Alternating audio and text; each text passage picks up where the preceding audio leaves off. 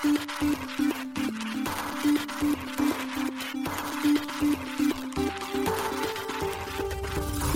しい経済ニュース。この番組では現当社のメディア新しい経済が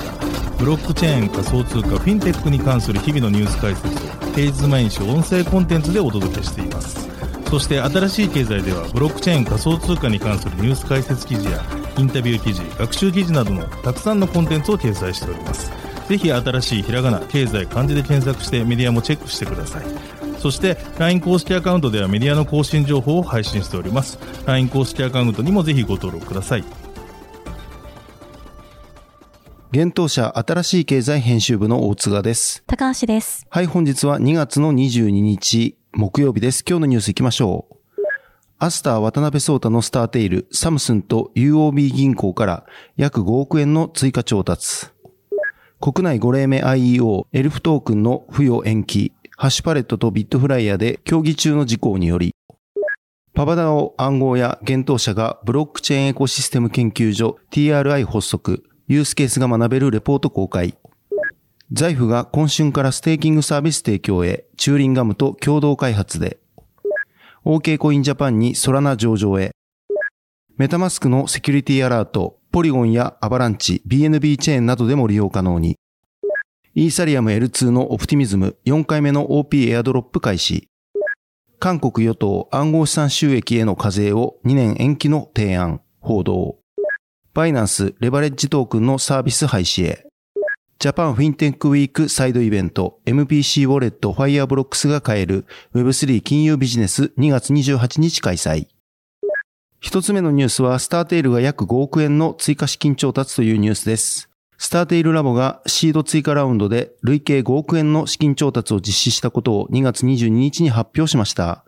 このラウンドに参加したのは韓国最大企業でアジア第2位の時価総額となるサムスン電子の CVC コーポレートベンチャーキャピタルであるサムスンネクストです。そしてシンガポール三大銀行の一つ、ユナイテッドオーバーシーズバンク UOB 銀行の CVC である UOB ベンチャーマネジメントです。発表によると両 CVC ともに日本人創業企業へ出資するのは今回が初ということです。今回の調達資金の使途は Web3 プロダクト開発や世界中のトップタレントの採用に使用する予定だといいます。なお今回の調達によりスターテイルは昨年9月に実施したソニーネットワークコミュニケーションズからの約5億円の調達と合わせ同シードラウンドで累計10億円を集めたということです。スターテイルラボはアスター財団や Web3 財団、その他のプロジェクトや大企業との協業を通して、マルチチェーン対応のアプリケーションやインフラを開発する Web3 テック企業です。同社の CEO は日本初のパブリックブロックチェーン、アスターネットワークのファウンダー、渡辺創太氏が務めています。続いてのニュースは、エルフトークンの付与が延期というニュースです。国内5例目の IEO となるエルフトークンの抽選決済付与が延期されることが、国内暗号資産取引所ビットフライヤーから2月21日に発表されました。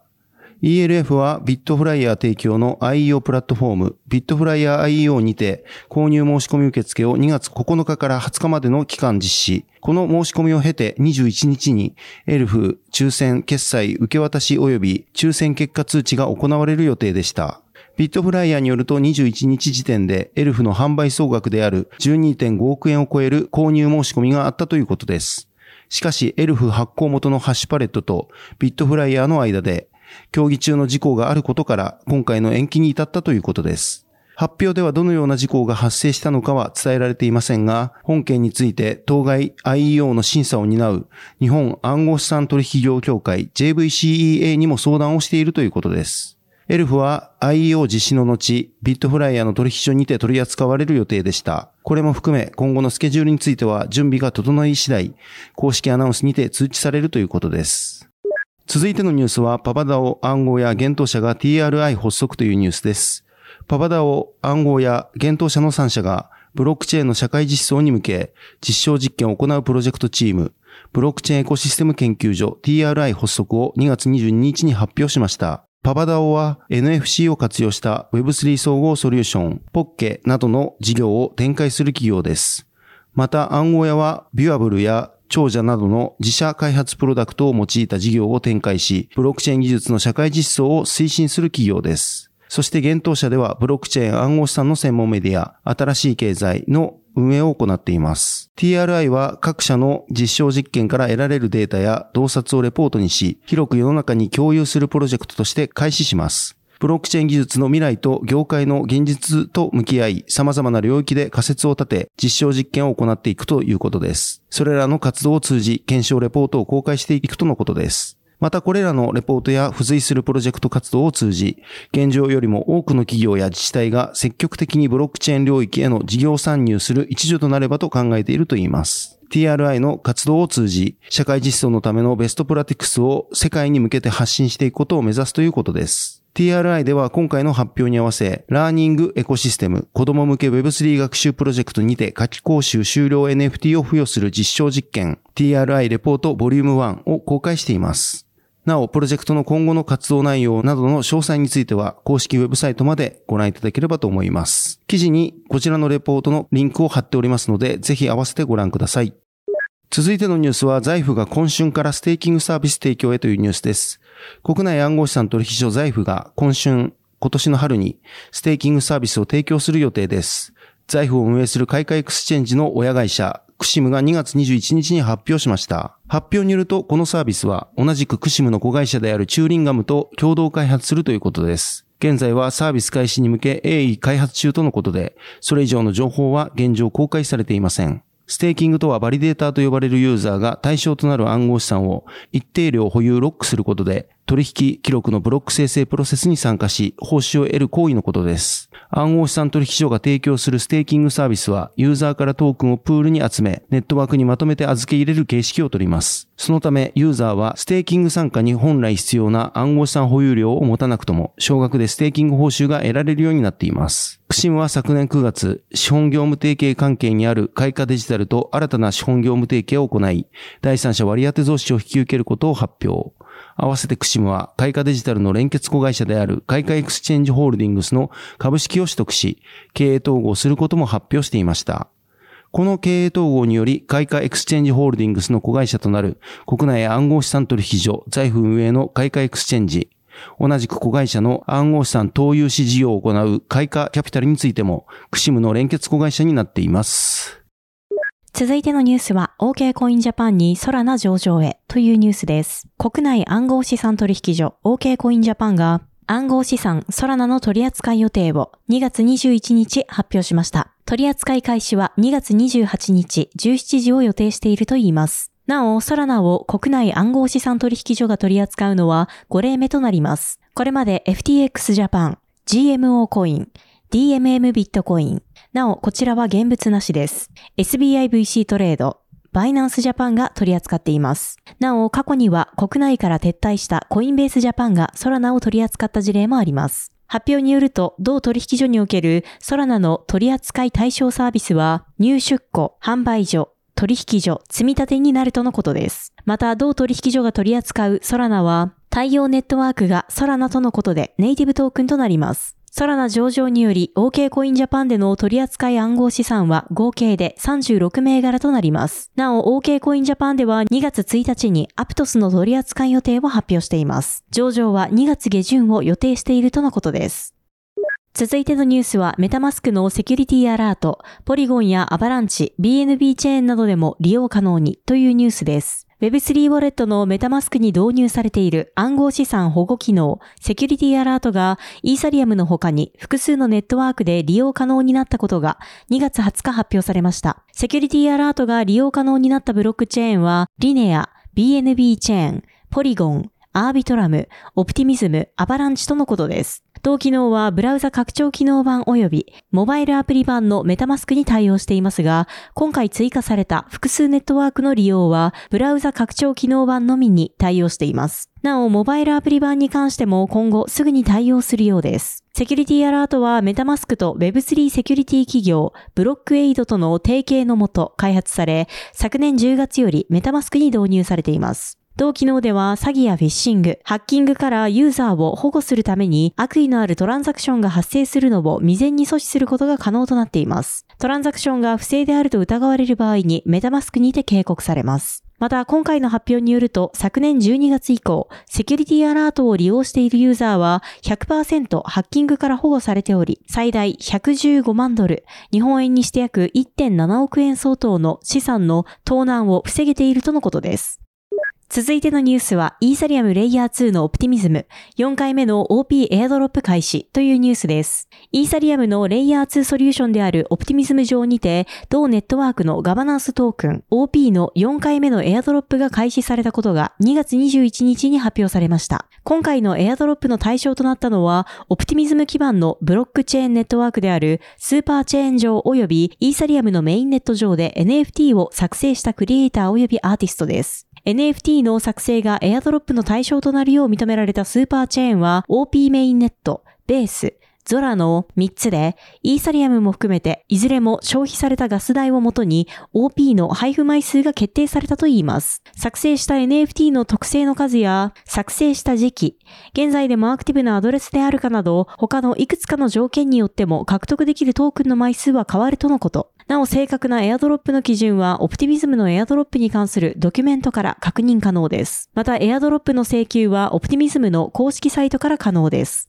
ただし、フィッシング用の偽サイトも確認されているため、注意が必要です。なお、今回配布された OP の総量は約1034万枚であり、約2.2万のアドレスに割り当てが行われたとのことです。オプティミズムは最終的に OP 総供給量の19%がエアドロップによってユーザーに配布される予定です。総供給量は42億9496万 7296OP となっており、初回は2億1472万 8364.8OP。2回目は1174万 2277.10OP。3回目は1941万 1313OP。4回目は1034万 3757.81OP が配布されました。つまり今回で総供給量の約5.97%の OP が配布されることになります。なお、スーパーチェーンとはオプティミズムの技術に基づいたブロックチェーン開発用ソフトウェア OP スタックを用いて作成したブロックチェーンのことです。OP スタックを採用することで、開発者は簡単にオプティミスティックロールアップを採用したレイヤー2ブロックチェーンを作成することが可能です。続いてのニュースは、韓国与党暗号資産収益への課税を2年延期の提案、報道というニュースです。韓国の与党国民の力が総選挙公約として暗号資産課税猶予案を推進するようです。現地紙ヘラルド経済が2月19日報じました。なお韓国では現在暗号資産によって得た収益について課税対象外となっています。報道によれば国民の力は暗号資産収益への課税を少なくとも2027年まで2年遅らせることを検討しているといいます。同党はその理由を韓国において現在暗号資産領域の課税基盤が確立されていないことを挙げました。国民の力は暗号資産課税のためのシステムを整えるべく第22代国会で暗号資産利用者保護法の第2弾を発議する計画です。同計画にはカストディアンの定義や上場制度の法的導入、暗号資産証券取引所の設立などが含まれます。国民の力はこの案を2023年を狙った選挙公約になると見ており、改正案を通過させた後、そういったシステムを構築するときまで少なくとも2年猶予が必要だと見積もっています。韓国では昨年7月に暗号資産利用者保護法が制定されており、今年7月19日から施行となります。同法は暗号資産利用者の資産保護を目的としたもので、暗号資産市場の不正取引行為の禁止や事業者に対する金融当局の監視などが含まれますが、投資保護と被害処分だけに焦点を置いた点が指摘されていました。現行法では2025年1月1日から暗号資産を譲渡、貸与して発生する所得はその他の所得に分類され課税対象となります。デジタル資産は250万ウォン、日本円にして約28万円を超過する所持に対し、地方税を含めて22%課税されます。ちなみに株式所得は5000万ウォン、日本円にして約565万円から課税対象となっているため、暗号資産課税に対する課税差別だとの声も上がっているといいます。これを受けて国民の力は暗号資産への課税標準額についても検討しているとのことです。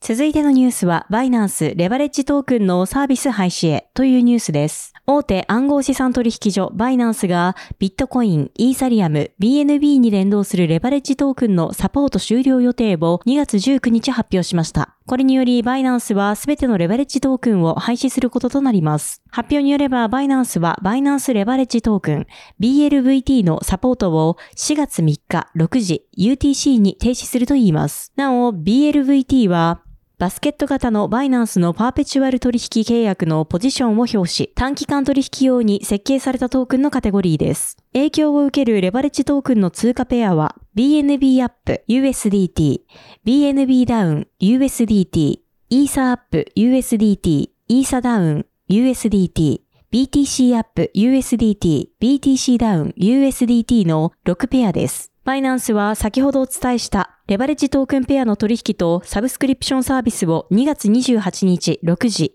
UTC に停止するため、それらレバレッジトークンのすべての取引注文は自動的に削除され、ユーザーは発注することができなくなります。そのため、バイナンスはユーザーに対し、設定された期限前に保有するレバレッジトークンを他の資産に変換するよう促しています。サポート停止後、バイナンスは順次トークンの上場廃止と償還を停止する予定です。具体的には BNB アップ、USDT と BNB ダウン USDT が4月1日6時、イーサアップ USDT とイーサダウン USDT が4月2日6時、BTC アップ USDT と BTC ダウン USDT が4月3日6時に上場廃止と償還停止となります。なお、これらの日付はすべて UTC となります。ユーザーはこれらのレバレッジトークンを保有している場合、それぞれの上場廃止時刻までに、ウォレット機能または BLVT ページを通じて BLVT を召喚することができます。しかし、期限までに召喚されない場合、バイナンスはトークンを上場廃止日の価値に基づいて USDT に変換し、24時間以内にユーザーアカウントに配布し、レバレッジトークンをユーザーのウォレットから削除するとのことです。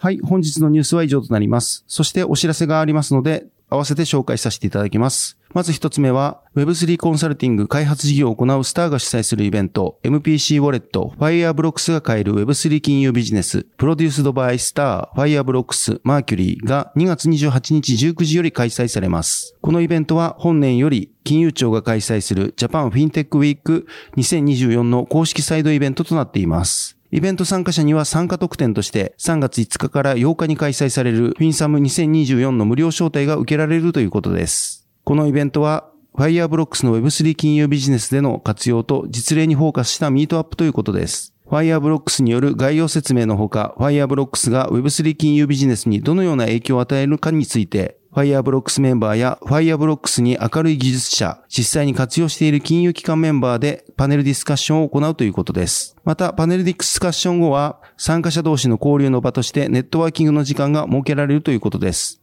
詳細については記事に記載をしておりますので、ぜひ新しい経済のサイトからこちらの記事確認していただければと思います。続いて、こちらは PR としてお届けさせていただきます。国内初 OK コインジャパンにアプトス上場へ2月26日より APT が当たるキャンペーンもをご紹介させていただきます。OK コインジャパンがアプトスの上場予定を発表しています。上場は2月26日17時の予定で、アプトスの取り扱いは国内の取引所では今回が初の事例になります。なお今回の発表に合わせて同社は APT 上場記念キャンペーンの開催も発表しています。このキャンペーンは OK コインジャパンの公式 X アカウントをフォローした上で、今回のキャンペーンの対象となるキャンペーンポストをいいねとリポスト、または引用ポストすることで参加が可能です。対象のキャンペーンポストをユーザーが行った時間から2月29日17時までの期間終了後、OK コインジャパンは該当者の中から厳選な抽選の上、当選者を決めるということです。こちら詳細は記事に記載しておりますので、ぜひご覧ください。はい、このように私たち新しい経済編集部では、ブロックチェーン暗号資産に関するニュースを